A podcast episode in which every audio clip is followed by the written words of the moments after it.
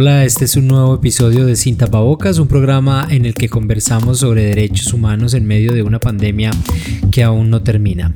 Sin Tapabocas es una producción de Evo Caribe Radio y el proyecto Hacemos Memoria de la Universidad de Antioquia.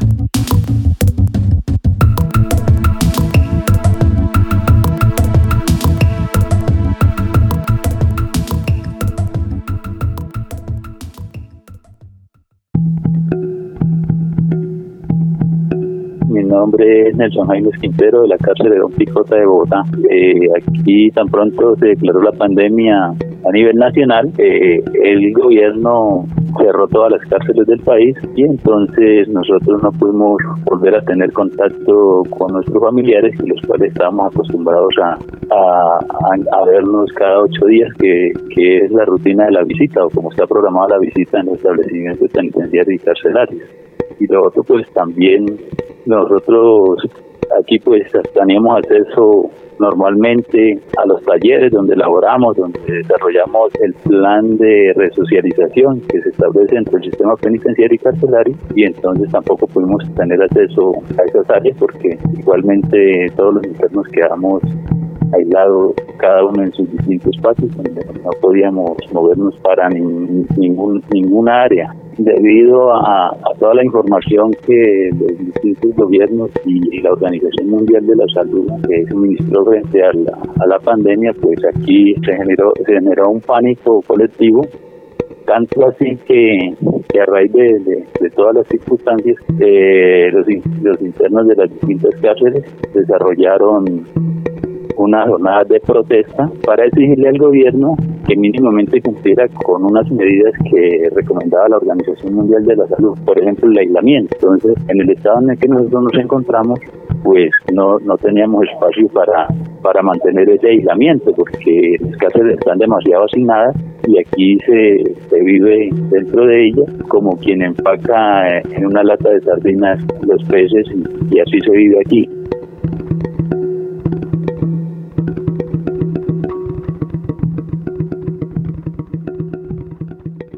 El testimonio que acabamos de escuchar proviene de la cárcel Picota de Bogotá, Colombia. Ese lugar, así como otras miles de prisiones en toda América Latina, han sido fuertemente impactadas por la pandemia, tanto en términos de salubridad como de derechos humanos. Según los datos de Naciones Unidas, a finales de 2019, en el mundo había 11.7 millones de personas encarceladas, una población comparable con los habitantes de países como Bolivia, Bélgica, o Túnez. Más de la mitad de los países estudiados por Naciones Unidas cuentan con cárceles que funcionan a más del 100% de su capacidad. Esta situación de hacinamiento no solo complejiza la aplicación de protocolos que mitiguen el impacto de la pandemia generada por la COVID-19, sino que también ha ayudado a empeorar los servicios de salud carcelarios que ya antes de la pandemia estaban en crisis. De acuerdo con los datos recogidos por la ONU, a julio de 2021 habían muerto más de 4.000 personas privadas de la libertad en 47 países. En este episodio de Sin Tapabocas escucharemos varias voces que nos alertan sobre la tragedia que sigue ocasionando la pandemia en las cárceles de nuestra región. Bienvenidos. Conversaciones sin tapabocas. Hablamos sobre derechos en medio de la pandemia.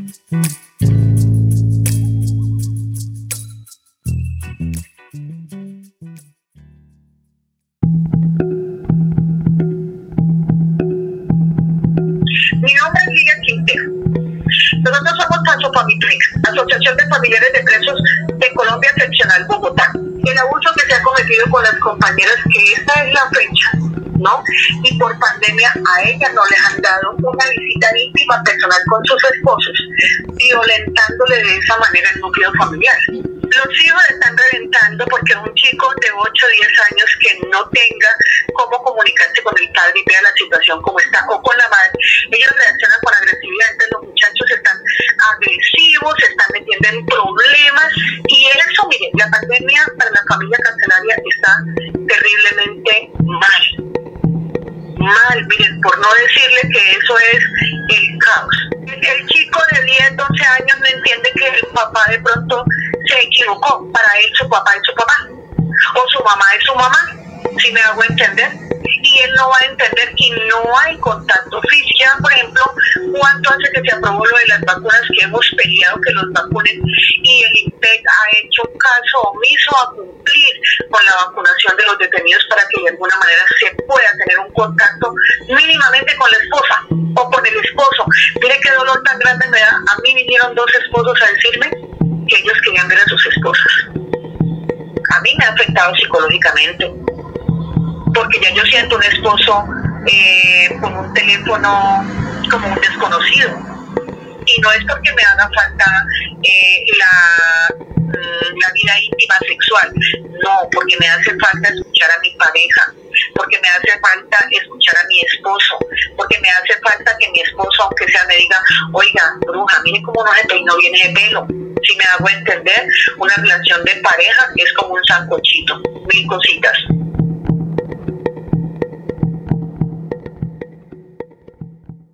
Hoy hemos invitado a esta conversación sin tapabocas al profesor Manuel Iturralde. Él es abogado de la Universidad de los Andes, dirige el grupo de prisiones de esa universidad y ha publicado varios trabajos sobre prisiones en Colombia y América Latina. Hola profesor, bienvenido sin tapabocas y muchas gracias por aceptar nuestra invitación. Hola, ¿cómo están? Muchas gracias por la invitación. Profesor, bueno, ahí acabamos de escuchar el drama eh, de una esposa de una persona privada de la libertad y seguramente estas situaciones se repiten en miles de familias en América Latina. Durante esta pandemia, profesor, las cárceles han concentrado muchos conflictos. Eh, hemos conocido intentos de fuga, motines, protestas y, bueno, la crisis sanitaria. ¿Cuáles cree usted que fueron los principales impactos de la pandemia en esta población que está privada de la libertad, profesor? Eh, bueno, yo creo que el principal impacto para la población privada de la libertad en Colombia, y me atrevo a decir que en buena parte de América Latina, fue el aislamiento al que fueron sometidos eh, como principal respuesta ante la pandemia. Dado que los sistemas penitenciarios en Colombia y América Latina eh, tienen graves carencias de infraestructura, de personal y de servicios, el Estado colombiano en particular, que es el caso que más conozco, pero también varios países de América Latina, no estaban preparados para enfrentar adecuadamente la pandemia. Como sabemos, pues de las principales medidas para prevenir el contagio es el aislamiento social, el distanciamiento social y eh, normas básicas de higiene, todo lo cual se hace imposible en cárceles que están hacinadas, eh, que no tienen acceso a agua potable eh, en las condiciones que se requiere y que tampoco tienen acceso suficiente a elementos de aseo. Entonces, ante esta situación y frente al miedo de que el virus se propagara rápidamente en las cárceles, lo cual, dadas las condiciones de las cárceles, era muy probable, la reacción de las autoridades colombianas y de varias autoridades en América Latina eh, fue cerrar por completo las cárceles. ¿Qué quiere decir eso? Los presos no podían recibir visitas. Eh, los programas de resocialización que habitualmente se realizan en las cárceles, que requiere que haya personas entrando al establecimiento para dar eh, cursos de capacitación, de tratamiento penitenciario, se suspendieron y las personas tuvieron que permanecer en sus patios para que no hubiera contagios. y esto es un gran costo para la población privada de la libertad porque sabemos que el contacto con el mundo exterior a través de sus seres queridos y sus familias es fundamental para estas personas. Por un lado, en el aspecto anímico y psicológico, eh, realmente es el soporte afectivo que pueden tener estas personas, y también en el aspecto económico y material, dado que las cárceles no les pueden, no les pueden ofrecer una gran cantidad de bienes y servicios, son sus familiares, son sus seres queridos quienes les pueden dar alimentación, ropa, útiles de aseo y también hay que tener en cuenta los mercados ilegales que operan en las cárceles, es decir, el tráfico de bienes prohibidos eh, y también el tráfico de sustancias prohibidas como pueden ser las drogas. Eh, al cerrarse de esa manera las cárceles, pues también se cortan esos tráficos, lo cual eh, genera problemas y ansiedad dentro de la población. Entonces yo creo que este fue el principal impacto en la población privada de la libertad, la ansiedad de sentir que estaban totalmente aislados del mundo exterior y de que no podían recibir los bienes y servicios que habitualmente les ofrece el mundo exterior.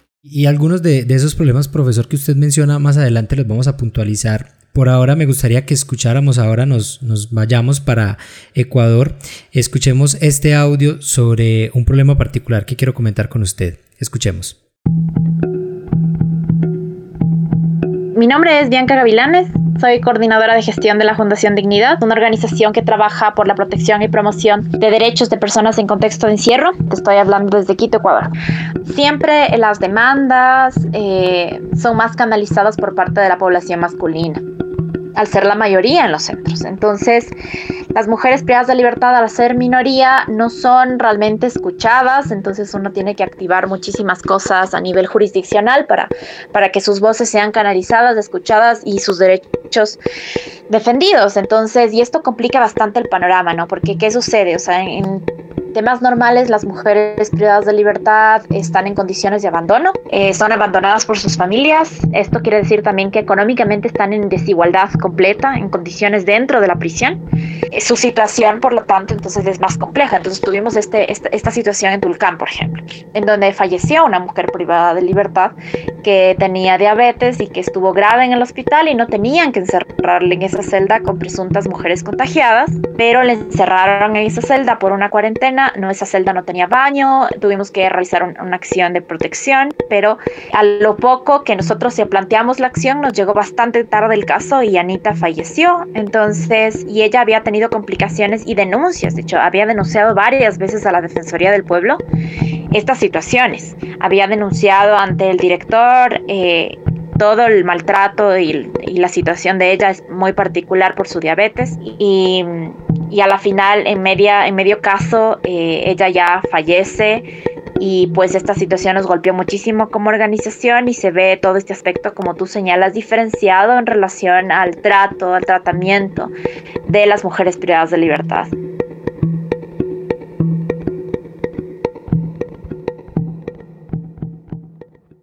Bueno, profesor, como lo menciona Bianca en su audio, muchas de las demandas que se hacen alrededor de las cárceles en América Latina se centran en la población masculina, pero es verdad que la población femenina vive unas consecuencias distintas en las crisis.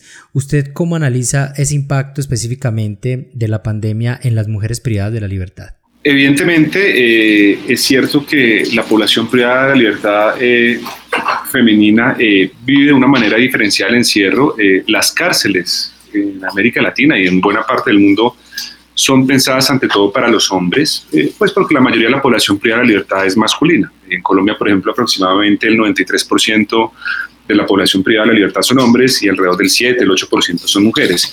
Y por lo tanto, los programas de atención penitenciaria, la infraestructura de los centros de reclusión son pensadas sobre todo para una población masculina, lo cual pone a las mujeres en una situación de desventaja.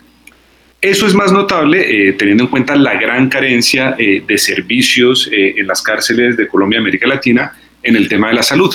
Entonces, temas tan básicos y esenciales como para una mujer como puede ser la higiene personal, eh, cuando les llega el periodo, que puede parecer una cosa banal, pero es fundamental, eh, no tienen acceso a toallas higiénicas a, eh, u otros utensilios sanitarios, pues para enfrentar esta situación.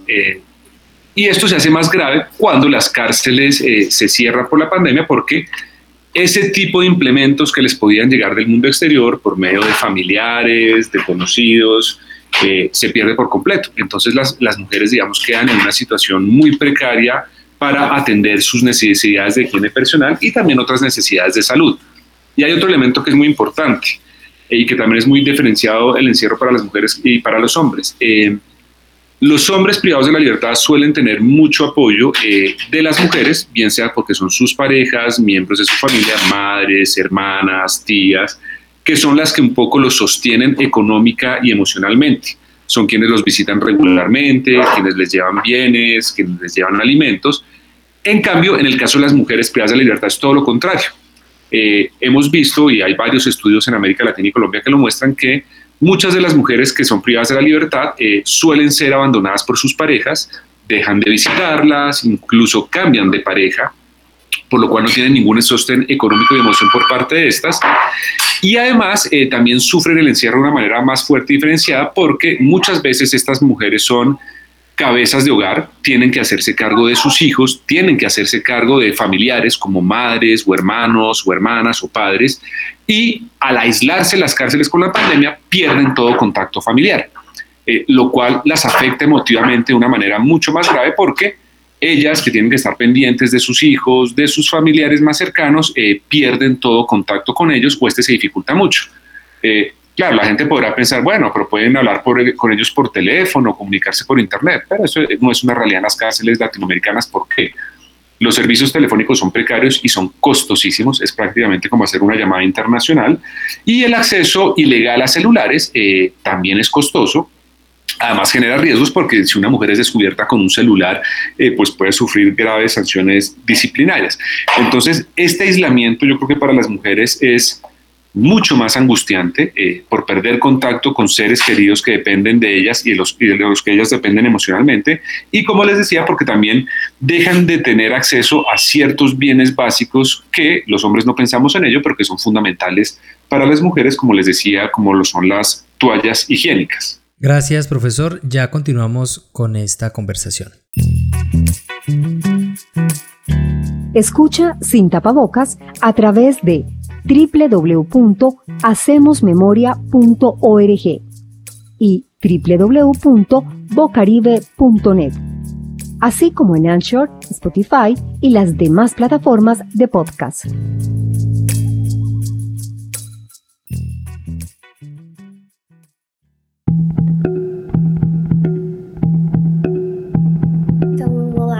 Patrícia Silveira da Silva.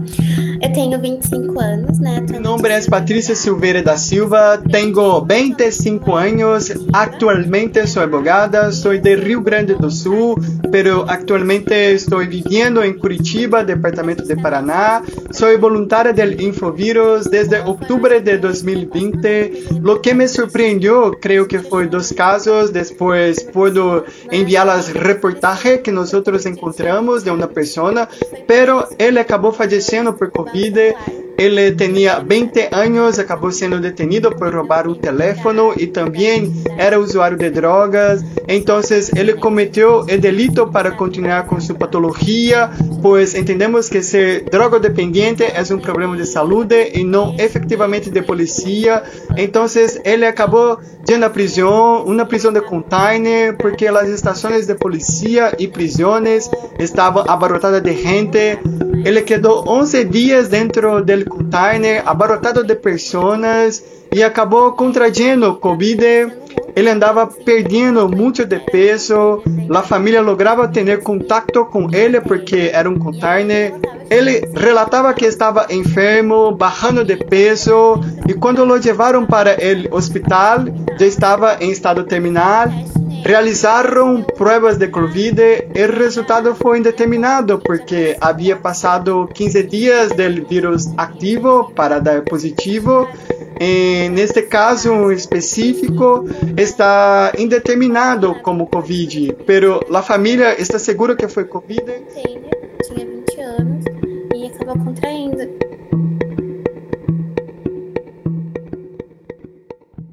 Estamos de regreso en Sin Tapabocas y acabamos de escuchar a Patricia Ribeira y ella nos, nos introduce un tema que se vio en Brasil, como ella lo cuenta, y que en Colombia ocurrió también, eh, que fue como esta improvisación de lugares para la detención debido al colapso de las cárceles en, América Latina.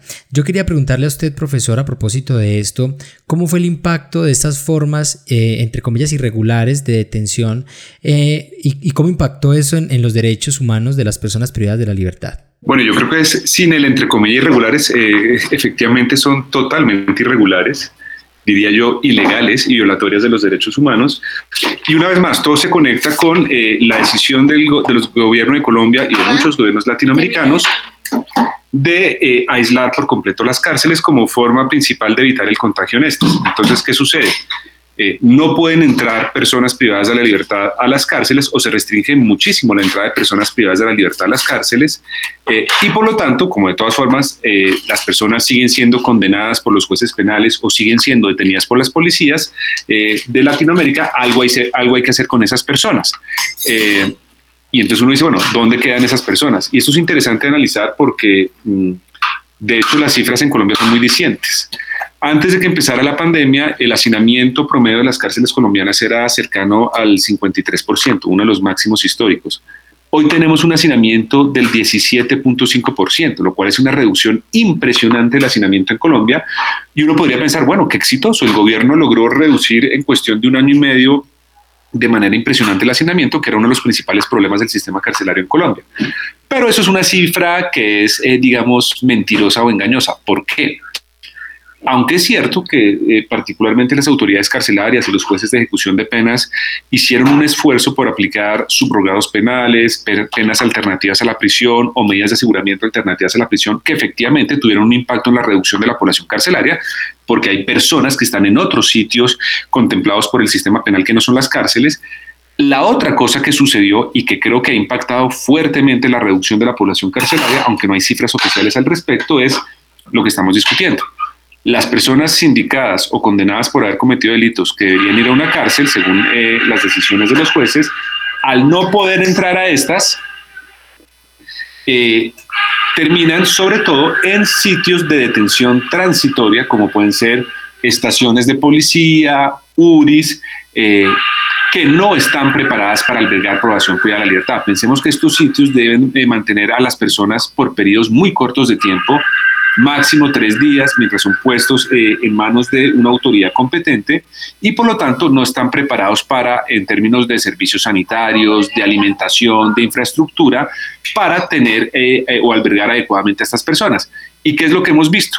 Aunque, insisto, no hay cifras oficiales al respecto que en ciudades grandes como Bogotá, Medellín, las estaciones de policía, las URIs, están a reventar, es decir, tienen índices de hacinamiento superiores al 100%, y ahí sí que hay condiciones muy precarias de privación de la libertad porque son personas hacinadísimas en, en unos calabozos, sin acceso a servicios sanitarios, sin acceso a una alimentación eh, adecuada, sin poder tener actividades de recreación o de resocialización, lo cual evidentemente es una violación palmaria de los derechos fundamentales de estas personas, porque además eh, son centros que no sirven para albergar a estas personas y que por lo tanto eh, las están albergando de una manera totalmente irregular y contraria a las normas. Y lo cual también ha generado, digamos, casos muy graves como los que vivimos en Bogotá, eh, esta estación de policía en que ante la protesta de unas personas por estar albergadas de manera inhumana, se armó un incendio o se formó un incendio dentro de las celdas eh, y la policía prácticamente los dejó morir y alrededor de nueve personas murieron justamente por esta situación tan desesperada en que se encontraban. Digamos que a lo largo de esta conversación hemos escuchado referencias suyas eh, y, de, algunas de las entrevistadas eh, sobre la salud mental de las personas privadas de la libertad en medio de esta pandemia. Bueno, consultamos con una persona experta en estos temas, eh, una médica eh, psiquiatra que trabaja con el Instituto Penitenciario y Carcelario de Perú y esto nos contó. Escuchemos.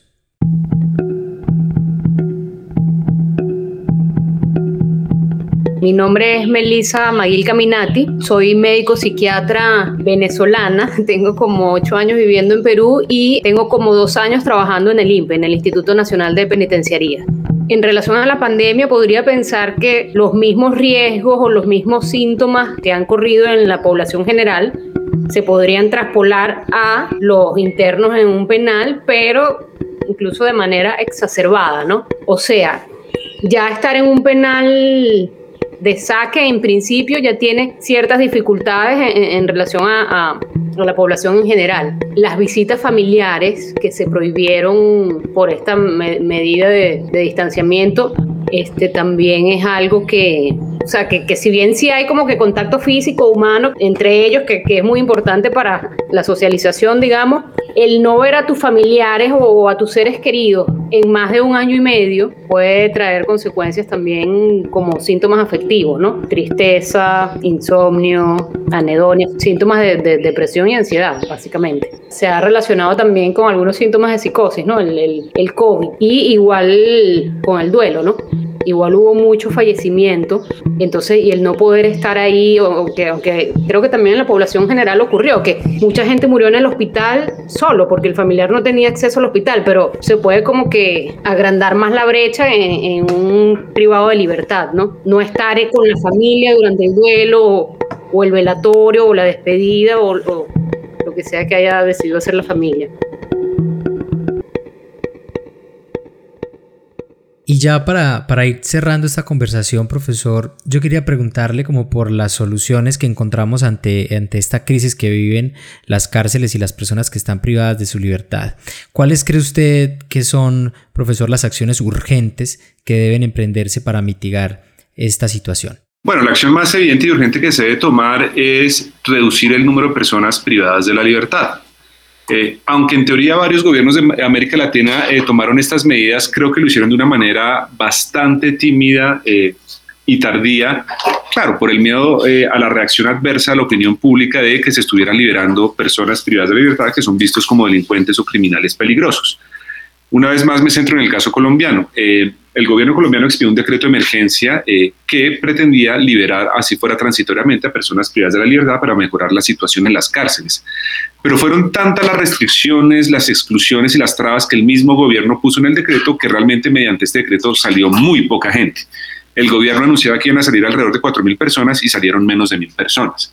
Eh, aún así, como dije antes, eh, por la labor de las autoridades penitenciarias y de los jueces penales, sobre todo los jueces de ejecución de pena que están a cargo de las personas condenadas, se aplicaron medidas establecidas en la legislación penal colombiana para eh, que las personas pudieran salir de la cárcel. Libertad condicional, prisión domiciliaria, lo cual sí permitió liberar un poco los espacios carcelarios. ¿Esto qué nos muestra? Que con un poco de voluntad, eh, tanto de la justicia penal como el gobierno, eh, aplicando los mecanismos legales existentes, se puede aliviar la situación de las cárceles al reducir el número de personas privadas de la libertad. Entonces yo creo que esta sería la medida inmediata a tomar, es decir, utilizar todos los mecanismos legales que los gobiernos y el sistema penal tienen a su alcance para reducir el número de la población privada de la libertad y que estén si están en medidas alternativas de prisión, como prisión domiciliaria, libertad condicional, estén en condiciones adecuadas. Es decir, la, solución no es mantenerlos en estaciones de policía, porque eso incluso empeora la situación. Eh, más a largo plazo, yo creo que también estas crisis tan grandes son ventanas de oportunidad. Es darnos cuenta de que los sistemas penitenciarios que tenemos, eh, están actuando o eh, más allá del límite de sus posibilidades, no tienen personal suficiente, no tienen infraestructura suficiente, no tienen servicios suficientes, eh, tienen que ser redimensionados. Es decir, la solución no es construir más cárceles porque se van a llenar con las políticas criminales que tenemos, sino más bien replantear, y esto es más a mediano y largo plazo, la política criminal de forma tal que la cárcel no sea la principal respuesta del Estado frente al fenómeno criminal. Es decir, hay que reducir las prisiones a sus justas dimensiones, eh, realmente que sean el recurso más extremo para detener a personas que por la gravedad de los delitos que cometieron, por su violencia, por el gran rechazo social que generan, tengan que ir a prisión, pero que encontremos medidas alternativas a la cárcel eh, para hacer responsables a las personas por la comisión de delitos. ¿Cuáles son esas medidas? Como ya lo he dicho, eh, medidas alternativas a la prisión, como la libertad condicional, los trabajos comunitarios, la prisión domiciliaria, pero también mecanismos como la justicia restaurativa, en los cuales los sistemas penales latinoamericanos han sido muy tímidos, es decir, eh, solucionar el conflicto entre la víctima, el victimario, el Estado y la comunidad para aplicar medidas de responsabilización que no tengan que ser necesariamente penas carcelarias. Entonces yo creo que esta es una ventana de oportunidad para darnos cuenta de que en la situación actual los sistemas carcelarios latinoamericanos no están preparados para enfrentar pandemias como la actual y que probablemente se van a repetir en el futuro. Es decir, es una oportunidad para replantearnos la función de las cárceles, redimensionarlas, reducirlas al mínimo posible y pensar en una política criminal que realmente responda a las necesidades de la sociedad, que sirva para prevenir la delincuencia, para reducir la eh, delincuencia y no simplemente para tratar de forma inhumana a las personas que terminan en la cárcel por haber cometido un delito o incluso por ser acusadas de haber cometido un delito y sin haber sido condenadas. Creo yo que esas serían las soluciones que requiere el sistema. Eh, claro, difíciles de adoptar porque sobre todo se requiere voluntad política y valentía por parte de los gobiernos y los legisladores latinoamericanos, porque muchas veces estas medidas eh, no son populares. Es decir, ver que los gobiernos o los congresos son laxos con el crimen, que no mandan a todo el mundo a la presión, suele tener rechazo social, pero una vez más, yo creo que este es un tema de comunicación, de pedagogía social, demostrarle al público en general que las cárceles no son la solución, más bien agravan el problema, eh, pueden ser factores de reincidencia que aumentan la criminalidad y mostrar que los costos económicos, sociales y humanos de la cárcel son inaceptables en sociedades democráticas y que claman respetar los derechos humanos. Es decir, hay otras medidas más humanas, más eficaces y más razonables, pero como sociedad y, como, y los gobiernos tienen que prepararse eh, para darse cuenta de que ese paso sí se puede tomar y es posible cambiar radicalmente la situación carcelaria en países como Colombia y otros países de América Latina. Bueno, gracias profesor. Yo espero que nuestros poderes escuchen estas palabras y por fin sean cada vez menos los que pierdan la libertad en estos lugares. Eh, al profesor Manuel Iturralde, director del Grupo de Prisiones de la Universidad de los Andes, muchas gracias por acompañarnos y gracias también por su generosidad. Muchas gracias a ustedes, espero encontrarlos en una próxima ocasión. Este episodio fue producido por Bocaribe Radio y Hacemos Memoria de la Universidad de Antioquia. La investigación periodística estuvo a cargo de Miguel Ángel Rojas, Mateus Maritán, Camilo Castañeda Arboleda y quien les habla Esteban Tavera. La traducción del portugués la hizo Mateus Maritán, el montaje sonoro estuvo a cargo de Iván Mercado y las locuciones son de Nidia María Montoya Obando. Sin tapabocas es un podcast realizado con el apoyo de la DW Academy y la cooperación alemana.